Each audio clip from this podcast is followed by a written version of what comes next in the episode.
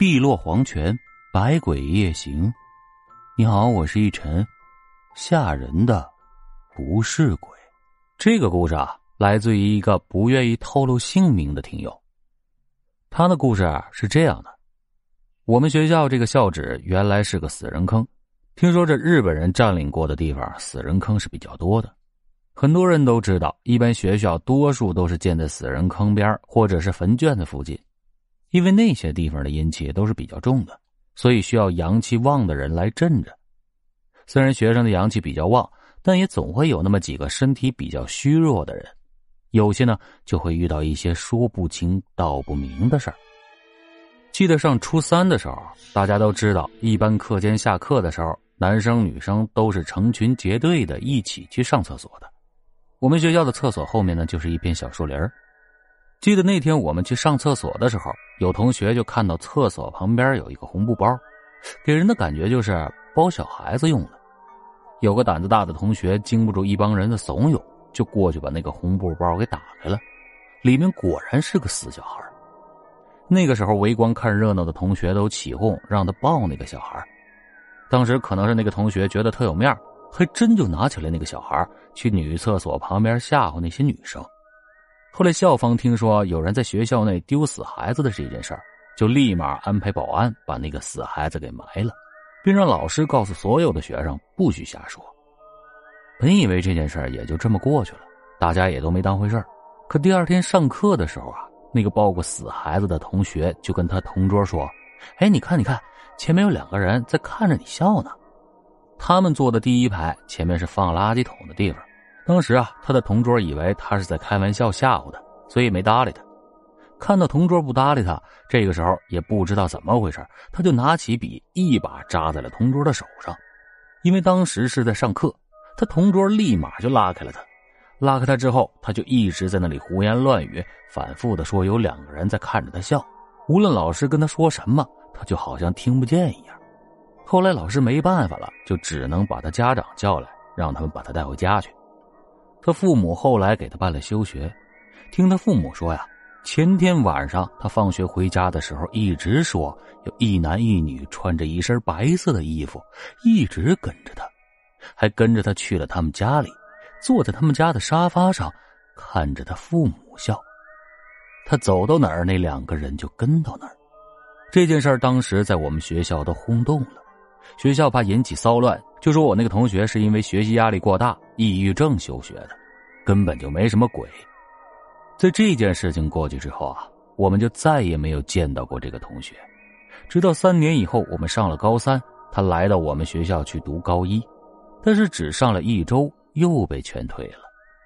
听他当时的同班同学说，他每天都是神神叨叨的自言自语，他的同学根本就不敢跟他待在一起。自打那儿以后，就再也没有听到这个人的消息了。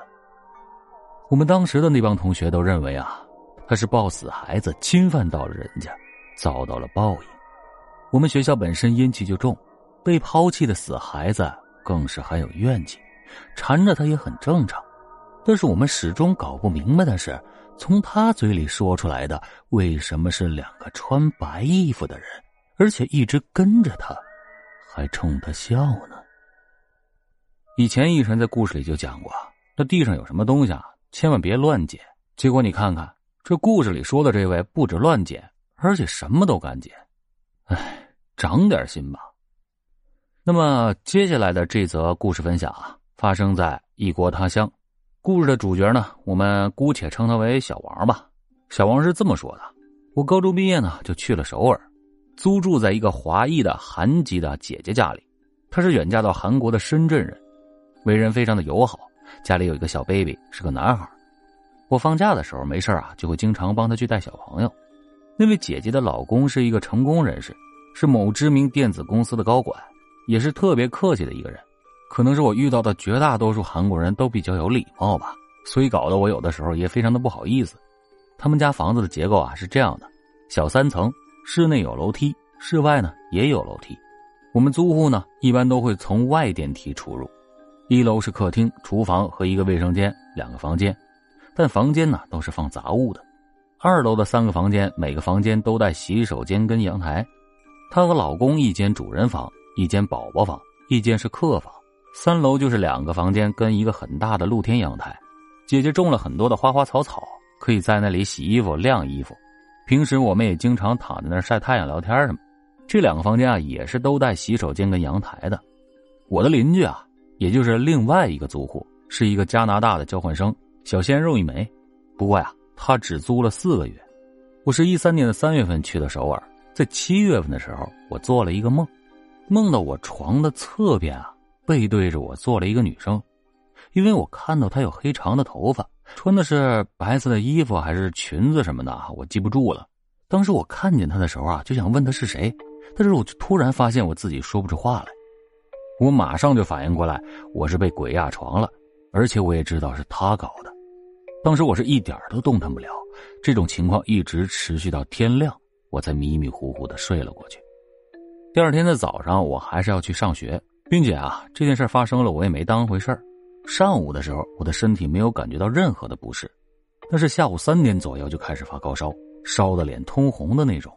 同学急忙把我送到了医院，接着就是打针吃药。结果一周后还是没有好转，我爸爸妈妈得知我生病以后啊，还以为我是水土不服，但是我三月份就去了，怎么可能七月份才水土不服呢？于是我把一周前做的梦给妈妈说了，我妈妈才恍然大悟，大晚上的跑去我奶奶家跟奶奶把这件事说了，他们就一致认为啊是脏东西在作怪，结果他们第二天天蒙蒙亮就驱车去找高人指点，还带上了我以前的随身物品。像什么银手镯，还有我的衣服，到了之后，高人说是我时运低，有的时候有的人的确会这样被缠上。结果把我的衣服拿去，在盆里烧了一张符，还是什么的，念了一些咒语。当天上午十二点左右，我就感觉整个人都像脱胎换骨了一样，朝气蓬勃的。所以啊，有些东西确实是要相信的。第二次做梦是在一五年的四月份。我梦到我认识了很多人都已经死了，我跟另一个朋友就一直跑，我也忘记他为什么跑了。跑到了一条巷子的时候，我就看到了一家破旧的旅馆。这个旅馆的房屋结构是个回字形，楼中间是空的，像是四合院那样，但是楼与楼之间是连在一起的。后来我们开了一间房间在二楼，上楼的时候有个男人用中文对我说。让我不要去开二楼中间的那个门，我就问他为什么，他说里面死过人，总之是不能进去。说完，他便转身就走了。因为好奇心驱使着我，越不让我看，我就越想去看，所以我就把那扇门给推开了。不推开不要紧，一推开，我整个人都呆住了，因为这种事如果发生，任谁都会觉得毛骨悚然。原来。那个房间就是我租住的那一间房。推开门的瞬间，我看到的是那个姐姐家里的场景，还有我的房间。我能看到这个房间里发生过的事儿。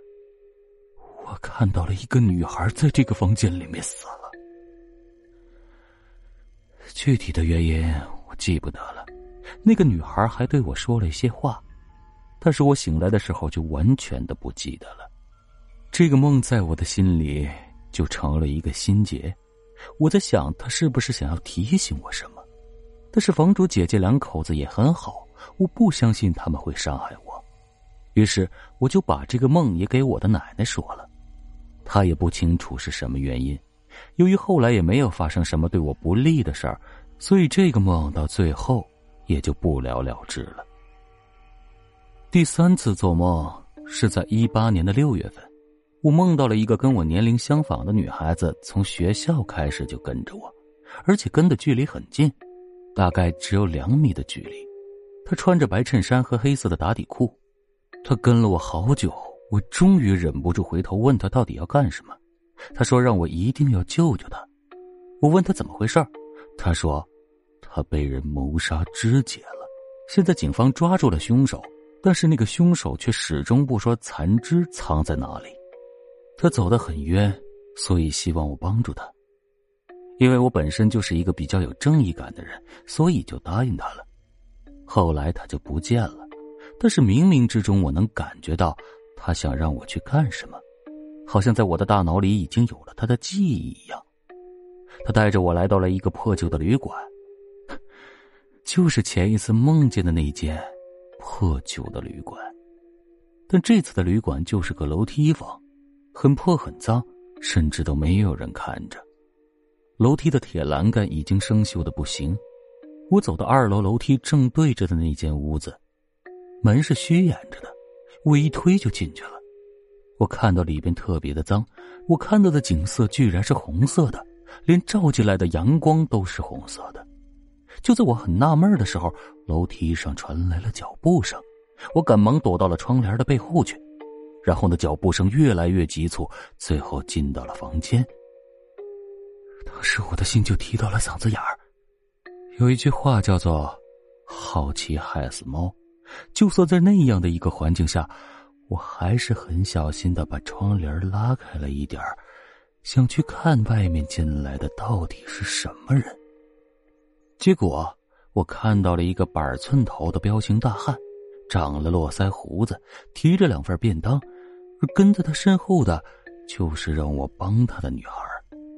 他们两个开始吃饭，并且交谈。在他们交谈中，我得知这个女孩是背着家里人出来跟男的在一起的。看来又是一个失足少女。后来也不知道因为什么，他们就开始争吵，女孩子开始哭，最后愈演愈烈，男的开始打女孩。我急忙拉开窗帘，想要去阻止他们，可是他们两个好像看不到我，或者说，他们两个好像根本就感觉不到我的存在。在那一刹那，我才明白过来，我当时是在女孩的记忆里，是她把她的遭遇给我看了一遍。我就这样眼睁睁的看着她被打，直到最后那个男的把她掐死，然后他拿起刀来，把女孩的尸体放在桌子上，开始分尸。这个梦当时特别的真实，因为在现实生活当中我是晕血的。在平时，我不会去看血腥的电影、照片、故事等等，所以那是我生平第一次看分尸过程。我还奇怪，我从来没有看到过的东西，而且是我不敢看的东西，居然能够出现在我的梦里，而且是那么的真实。因为我阻止不了当时情况的发生，所以我只能在旁边哭，我不能走。因为我要看，那个男的到底把尸体肢解以后藏在哪儿了。于是我就站在他旁边，看着他肢解完，藏到窗帘后面的箱子里。对，就是我躲的位置。后来我报警了，警方也找到了尸体。这个梦也算是个好梦吧，至少通过他，我帮助到了别人。可我醒来的时候，看看枕头，都不知道是被汗水还是泪水浸湿了。一八年十二月，我就回了广州。房主姐姐是一九年二月回深圳过年的时候，我们见过了一面，是约在了深圳欢乐谷的星巴克。偶然间，我就跟她说起了这三个梦，他跟受到了惊吓一般的跟我说，之前我住的房间十年前是一个日本的女大学生租的，后来因为跟当地的流氓谈上了恋爱。不顾家里人的反对，辍学了，再后来就失踪了。等到被发现时，她被她的流氓男朋友肢解了，扔在了旅馆里面。世间万物皆有因果，虽然我不知道这位姐姐她想提醒我什么事儿，但是我希望他依旧善良。